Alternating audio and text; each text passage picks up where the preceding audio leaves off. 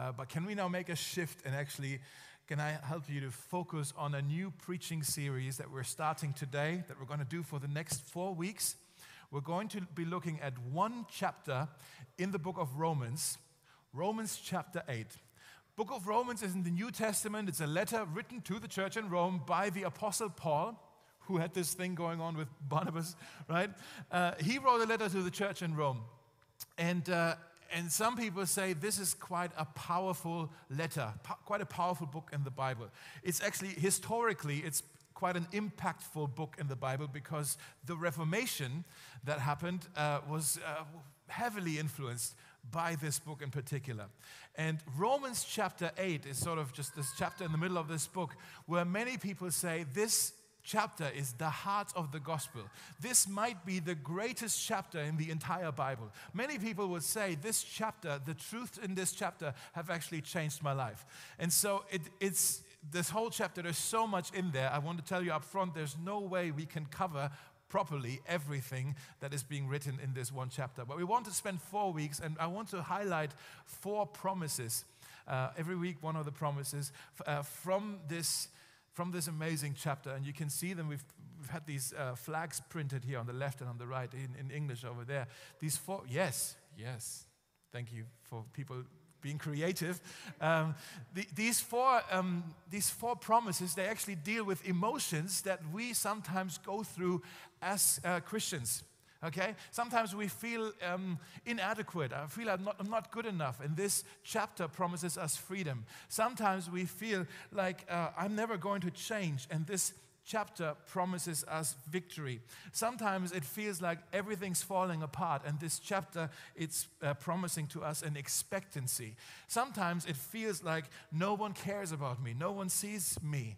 And then this chapter actually promises security, no more separation. We want to look at each of those, and I'm really excited that every Sunday we will also have a short testimony, short stories of people within this church who are going to share with us kind of their story with one of these promises. So, would you now pay attention to the screen? We're going to hear a testimony from Marina in German, but there's subtitles, so you need to read fast on this first emotion that many of us know so well.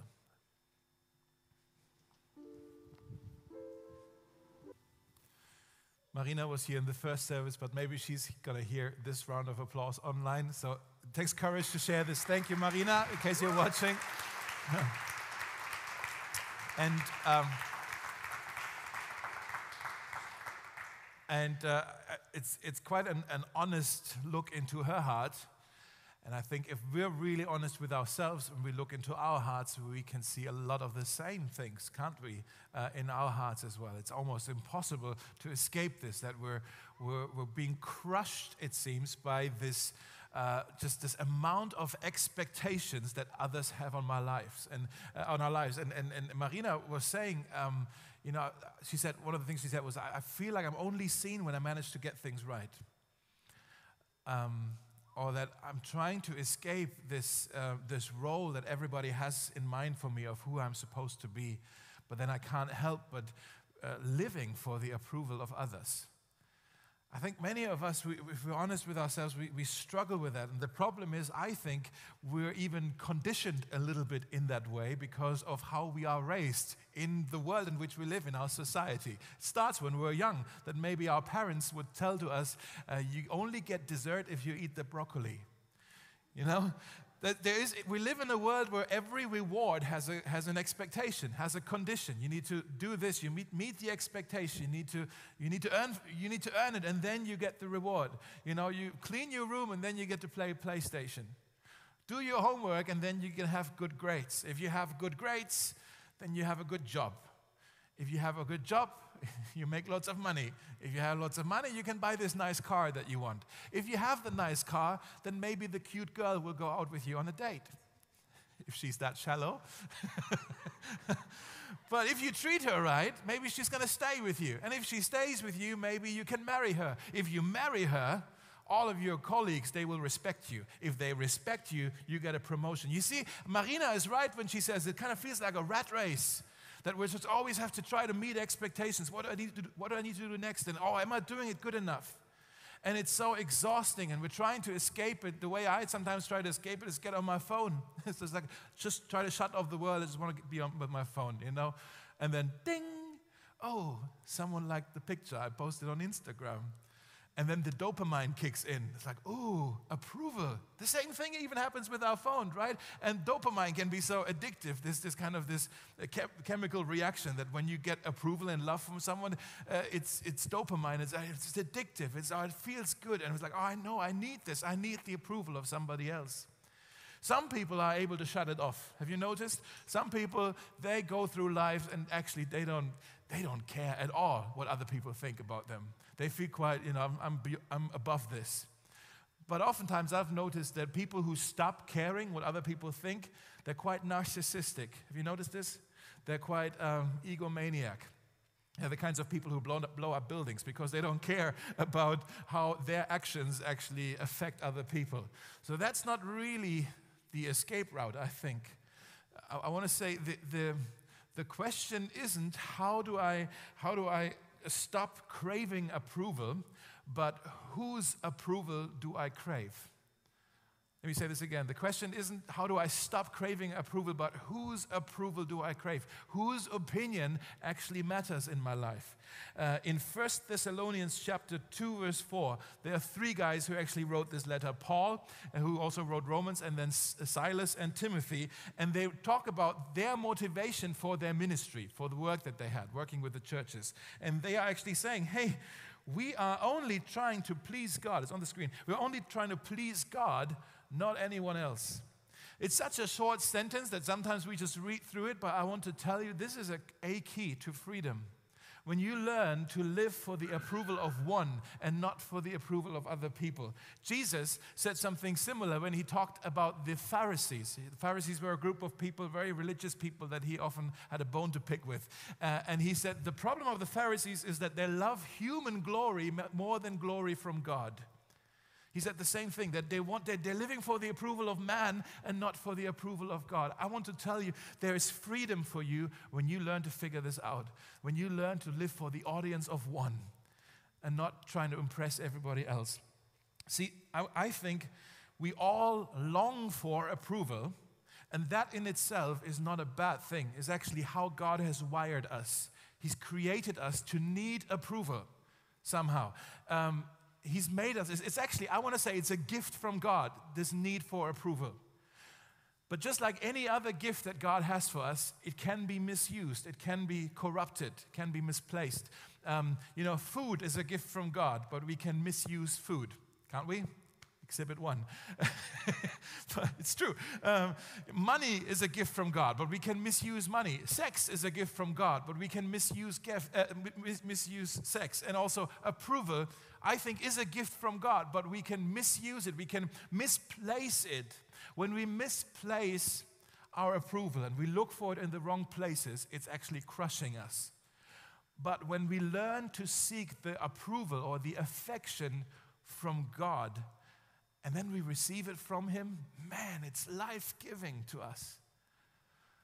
I want to, I wanna, if you get nothing else out of this today, I just want to say to you the only person in the world whose opinion actually matters is God. And He thinks the world of you. The only person in the world whose opinion matters is God, and He thinks the world of you. That's, if you get this, it actually unlocks freedom. It's like, okay, then I can just stop the race, this, this, this rat race and trying to impress everybody else to feel like I'm somebody. I can, I can just live out of this approval I get from God. And maybe you're saying, okay, how do, I, how do I know that? How do I know that God actually feels this way about me? And we get this from the very first verse out of Romans chapter 8. If you have your message notes, they're in your contact card, the multifunctional contact card as well. Um, very good, by the way. Uh, Romans chapter 8, verse 1, it says, So now there is no condemnation for those who belong to Christ Jesus. No condemnation. That's the first of the four promises we want to be looking at in this series that it's no condemnation for those um, who are uh, in Christ Jesus. And I want to ask three questions today. The first one is okay, what does that mean, no condemnation? How does it work? And who is it for? Okay? So let's just go on a bit of a journey and try to unpack this a little bit. What does it mean that there is now no condemnation for those who are in Christ Jesus? First of all, it does not mean that we no longer fail, that we no longer make mistakes, that we no longer sin. Of course, we still all do that, right? Um, and if you don't, then we're glad you're here, Jesus. But the rest of us, we, we all still do that, right? And, and so that's not what it means. I want you to just give you three statements today. They're very, very basic statements. But I want you to write these down because you may feel like, oh, I've heard this before. I know this already. And you may be tempted to switch off. But please write this down because it could be that you today, you need this again. Don't just in church, when you, when you feel like, oh, I know this already, you need to say to your heart, oh, maybe I need to hear this again, okay? Sometimes truth needs to be repeated. It always doesn't always have to be new stuff here. Uh, so let me just give you three statements what it means that there is no condemnation for you. The first thing, if you want to write this down, is God is not angry with me. God is not angry with me. Some of you, you hesitate to come to church on Sundays because you feel like, I'm not sure if I can go into God's presence because I think He's disappointed with how I lived my week. I don't know if I can come into his presence. I don't know if I'm worthy. I think he's angry with me. And I want to just say, God understands your, your struggle with, with your own edges, with your own weaknesses. He understands your struggle with your imperfections, he, your, your sin, where you hurt others, where you hurt yourself. God understands. In Psalm 103, uh, verse 13 and 14, it says, The Lord is like a father to his children He's tender and compassionate. That's the opposite of angry to those who fear him. For he knows how weak we are. He gets it. He knows what, what, we're like. And he remembers we're actually only dust. It says God is a father here who's, who's compassionate with us, he's tender with us. Another uh, part of the Bible, God is compared to a shepherd. We looked at this a few weeks ago. Remember, he's a good shepherd. Now, if a sheep gets kind of um, stuck or kind of is yeah, stuck in the, in the thicket somewhere, the good shepherd doesn't come along and say, Oh, you're disappointing sheep. You got yourself in trouble again, and then he kicks it. I'm so angry at you, I don't want you anymore. That's not what he's like. The good shepherd goes out to rescue, to help the sheep that's stuck in the thicket. That's what our God is like, okay? Uh, I want to say, as, as long as you think that God is angry with you, you will not run to him for help. As long as you think he's disappointed with you, you will not run to him for help. When you think he's mad at you, you will not run for him to him for help. So you need to, if that's a, a thought that's in your head, you need to put it to death. It's, it's the enemy trying to convince you that God is angry with you. It's not true. There is no condemnation. God is not angry with you. The second thing, if you want to write this down, God does not punish me. God does not punish me. Some people think that this, their view of God is like God is this cosmic force, force who is just who's, who's just out there to and waiting for opportunities to punish little people, right? That's what God is doing. And maybe you, you had moments where you were like, oh, now I said this wrong word to my boss, or this had this thought about my boss, or whatever. And, uh, and, and you, you feel a little guilty, and now you're waiting for a lightning bolt to come and crush you. Because, like, oh, God, God's going to punish me now. But look at what this psalm says as well. Psalm 103, uh, just a couple of verses uh, earlier, it says, God does not punish us for all our sins. He does not deal harshly with us as we would deserve. For his unfailing love towards those who fear him is as great as the height of the heavens above the earth. He has removed our sins as far from us as the east is from the west. Some of us think God has removed from us the blessings as far from the east as from the west. I was like, I've messed it up. Now he's going to withhold blessing from me. The blessing has been removed as far as, from, as the east is from the west. That's not what it says. He says he removes our sin as far as the east is from the west. The blessing is ours. Have you noticed this? When, um, when there are moments, maybe it's just me, but when there's moments when I feel guilty, about something I said or something I've done, or I just feel inadequate, or a situation where I feel, I'm, oh man, I've really not been what I'm supposed to be, I'm not good enough. In that situation, anything can feel like punishment. That you interpret everything that happens to you as punishment. Sometimes little things, like the U-Bahn is delayed. Oh no, there's something wrong with the U-Bahn. It's supposed to be here every three minutes. What? I have to wait four minutes today? or five minutes, right? And then you feel, oh man, God must be punishing me. It's bad karma because I've messed it up. Yeah? Or maybe, maybe it's something more serious that, oh, maybe, maybe an illness um, or a financial struggle or a relationship fallout or something. It's like, oh, I'm sure this is punishment because I disobeyed God or I wasn't, I wasn't living up to the standard that He has for me.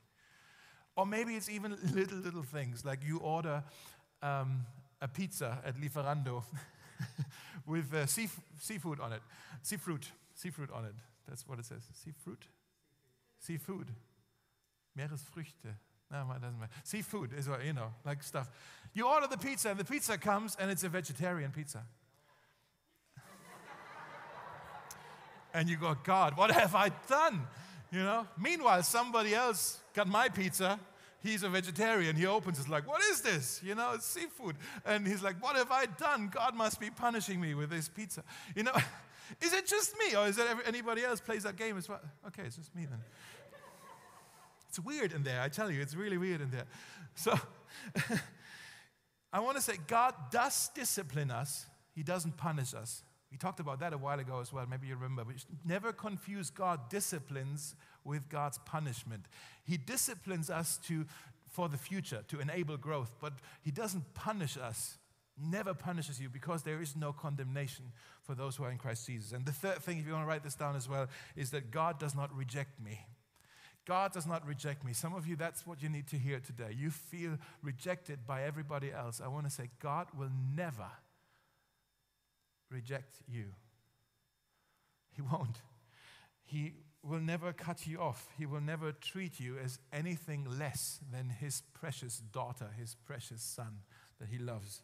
You are etched into the family tree of God, and he will not write you out because of anything that you've done, you've done or because of anything you've felt.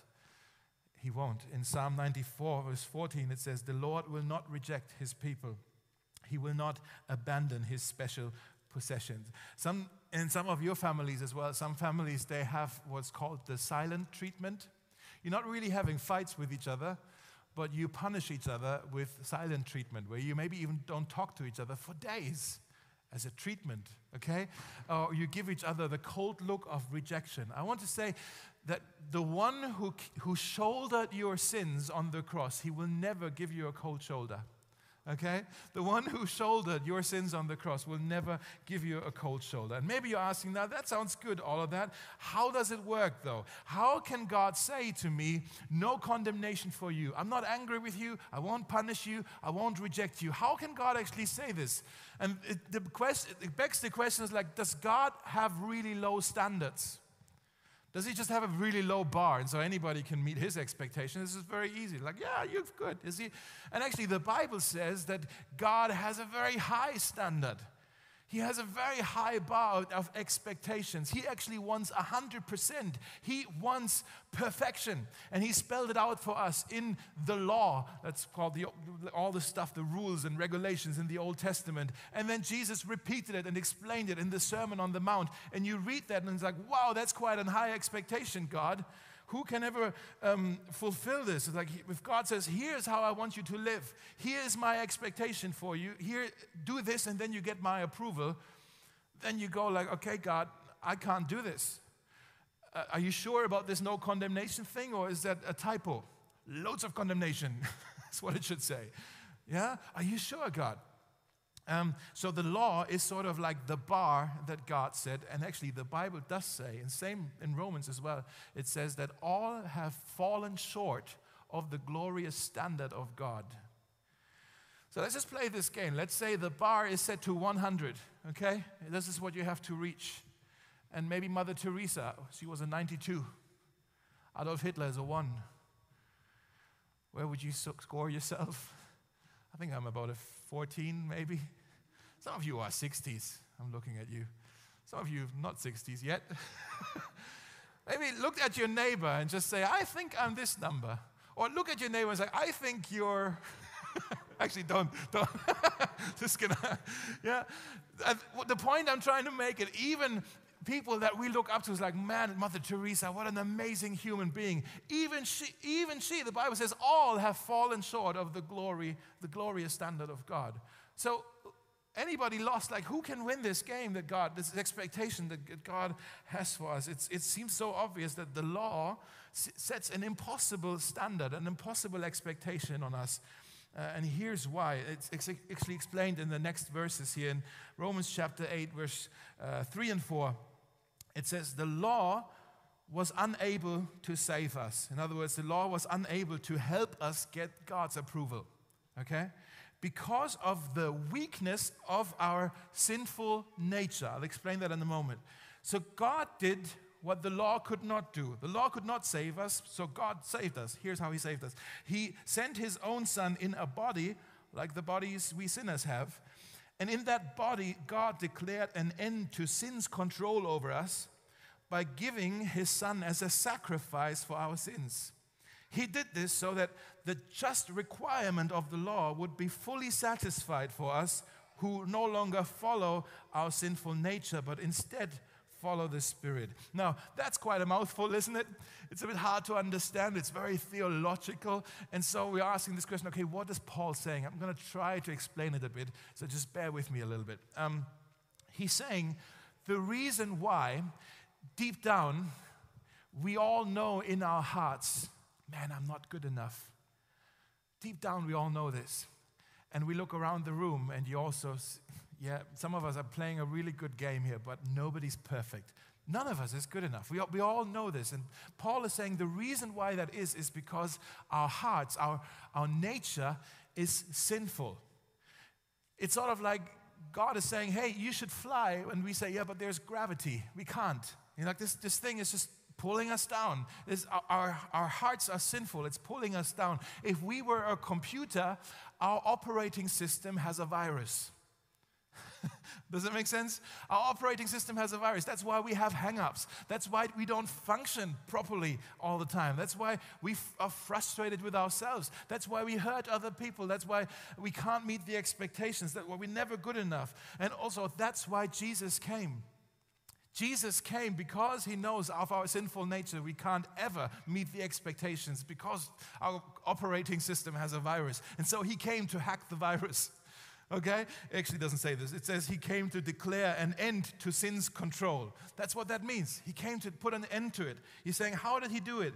It also says he came to satisfy the requirement of the law. Huh? What does that mean? He came to satisfy the requirement of the law. What is it that the law requires? Well, he, apparently perfection. Jesus accomplished this. He lived a sinless, a perfect life. He was tempted, but he lived a sinless, a, a perfect life. Wow, Jesus. And you saying, good for you. He met the expectations. He, he lived up to the God standard. Easy for him. He is God. Good for you, Jesus. So nice. He is right with God. He has God's approval. Good for you, Jesus. But here's what you need to understand. On the cross, something mysterious happened. It's so hard to understand, but I'm trying to explain it. On the cross, a, a great exchange actually happened. That everything that was right with Jesus, his righteousness, his perfection, was actually traded in and was offered to you and to me in exchange for our sin, our, the virus, our sinful nature. Does that make sense? He exchanged his righteousness, the Bible says, his perfection, with our flaws, with our weaknesses, not just not just with the symptoms, but actually with the root of the problem, with our sinful nature.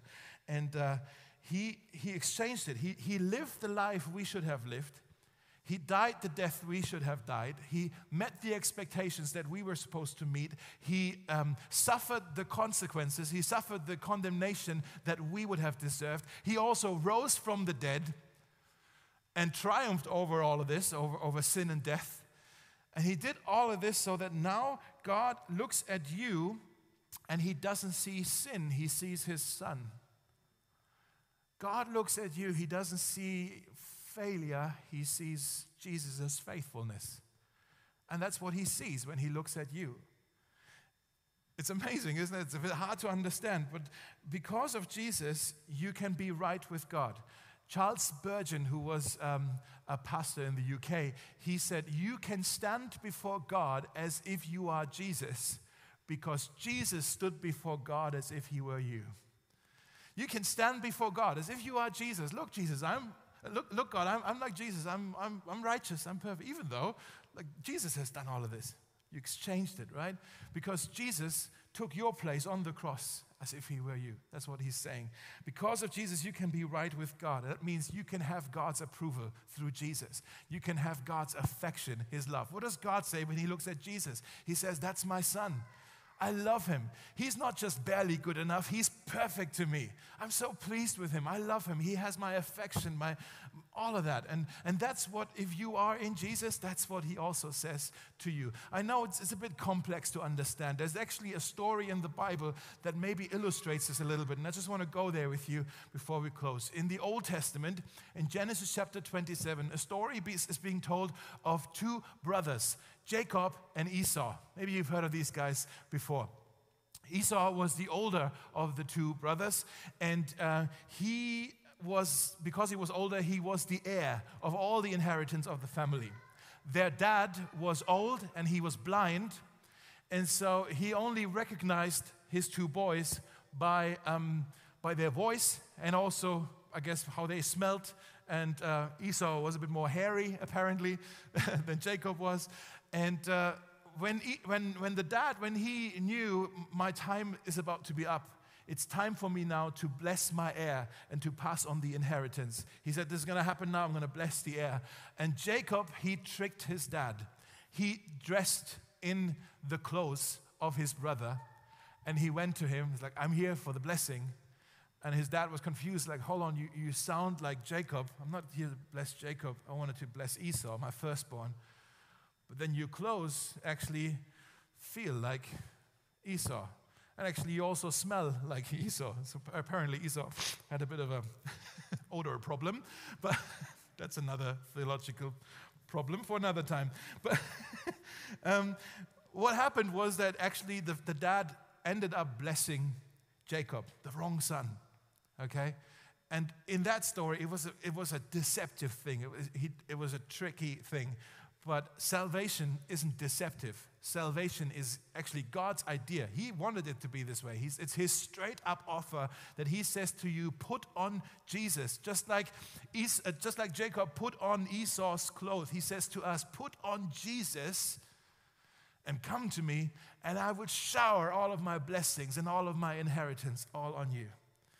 That's the invitation that God has for you. And you may be saying now, okay, how do I put on Jesus? That's a bit weird. Does Jesus have his clothes somewhere here in Berlin? Like, how do I do this?